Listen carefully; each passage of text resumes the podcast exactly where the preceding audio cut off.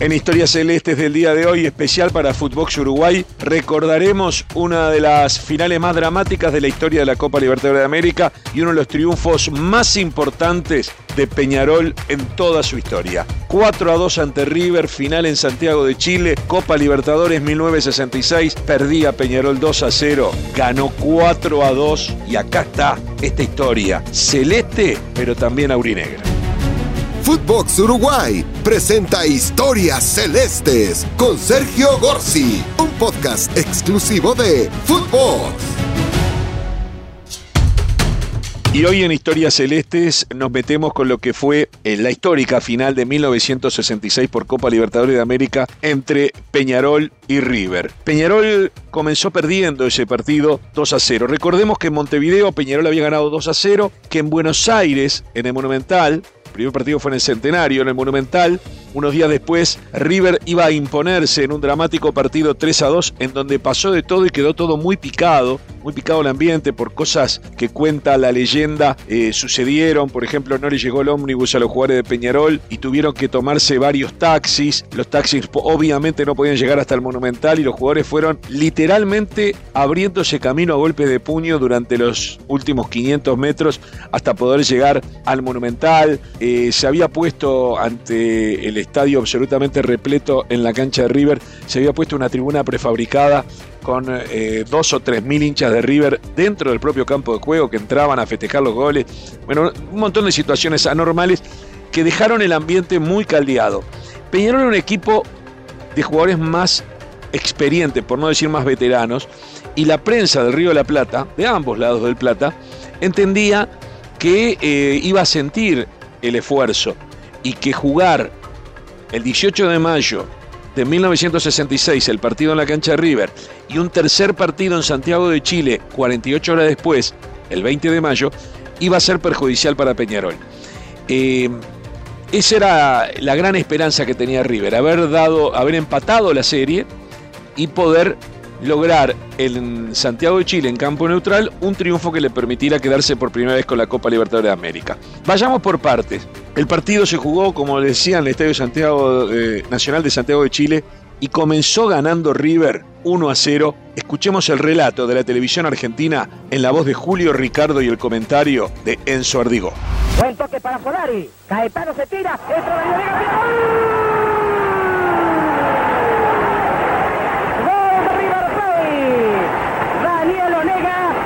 Entra la River Plate 1, Peñarol de Montevideo 0. Y perfecta jugada en colaboración de River, la proyección y el desborde por el lado derecho y la búsqueda del centro para atrás, encontró un ejecutor perfecto en Daniel Onega que conectó concluyentemente.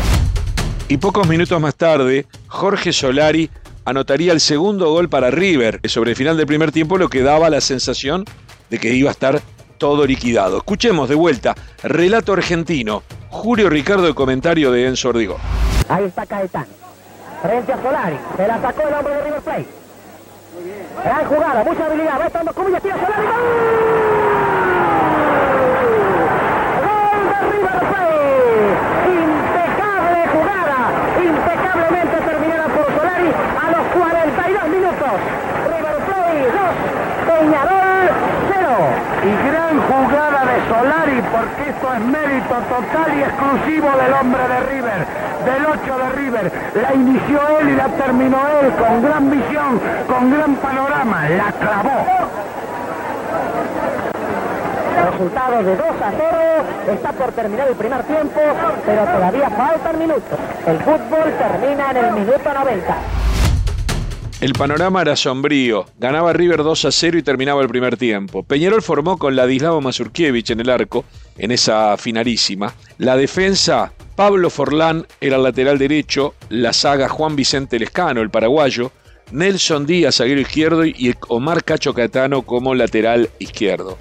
En el medio campo, con el 5, el capitán, Néstor Tito Goncalves. Por derecha, el pocho Julio César Cortés y por izquierda Pedro Virgilio Rocha, el verdugo. Adelante, el pardo Julio César Abadí, el ecuatoriano Alberto Spencer y el peruano Juan Víctor Joya Cordero. En el segundo tiempo iba a entrar Tabaré González, sustituyendo a Nelson Díaz, quien en algún punto había sido responsabilizado por esos dos goles de River. Pues bien, en el segundo tiempo comenzaría el cambio. Y todo comenzó a partir del momento en que Amadeo Carrizo, ante una pelota relativamente fácil que llegaba al área, la paró con el pecho.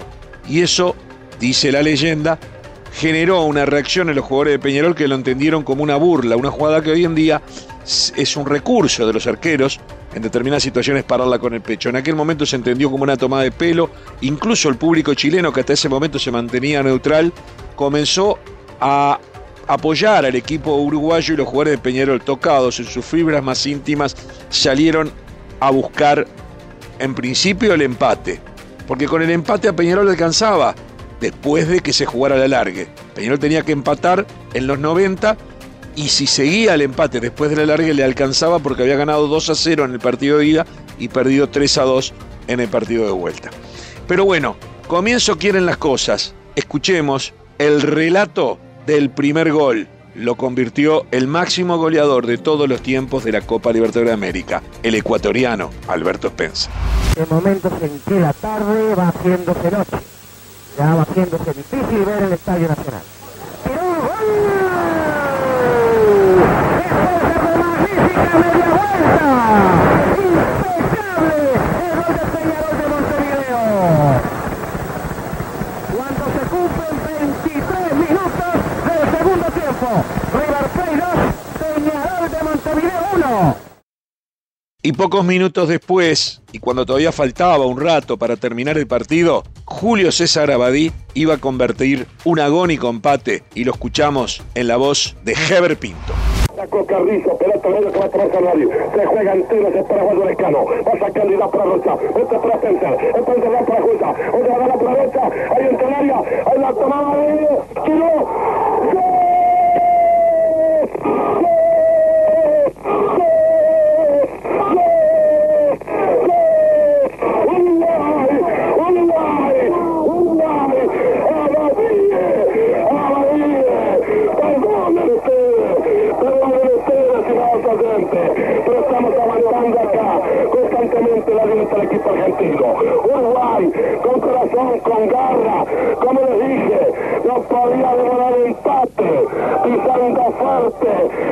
Apretando los dientes a la. Entró y el empate. Cuando juega Uruguay en cualquier parte del mundo, puede pasar cualquier cosa.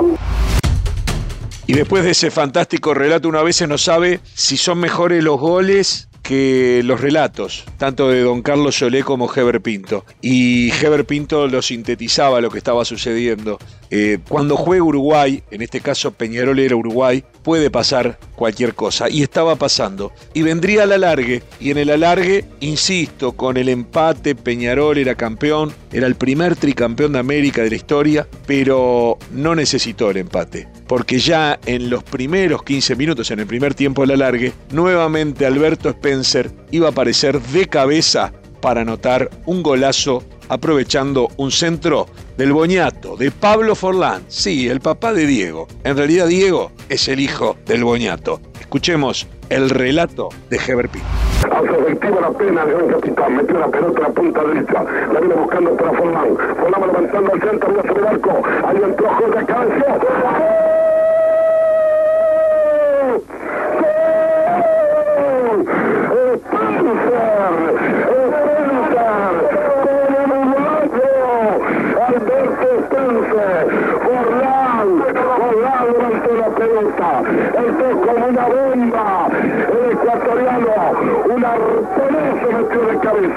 La pelota partió a la izquierda de Carrizo, que ya no hace más el payaso, marcando entonces al tercero para el equipo uruguayo. Y llegaría después, bueno, eh, está claro lo que dijo Javier Pinto, ¿no? Que Amadeo Carrizo, el gran arquero argentino, uno de los más grandes de todos los tiempos, ya no se hacía más el payaso hablando de la parada con el pecho, de cuando iban 2 a 0. Pero llegaría el cuarto gol para terminar con todo ya sobre el final del encuentro, sobre el final del alargue. Pedro Virgilio Rocha, el verdugo de cabeza, lo que llevó a don Carlos Solé a calificar el partido como un triunfo a lo macho. Acá está. Con la pelota, se fue la punta. Una está por adentro, bailotando con la pelota, la impresión de estar quebrado River. Estupore los propios River Platense. Devuelve la pelota para Cortés. Cortés a González, González a Cortés, Cortés a Roca. Ahí está,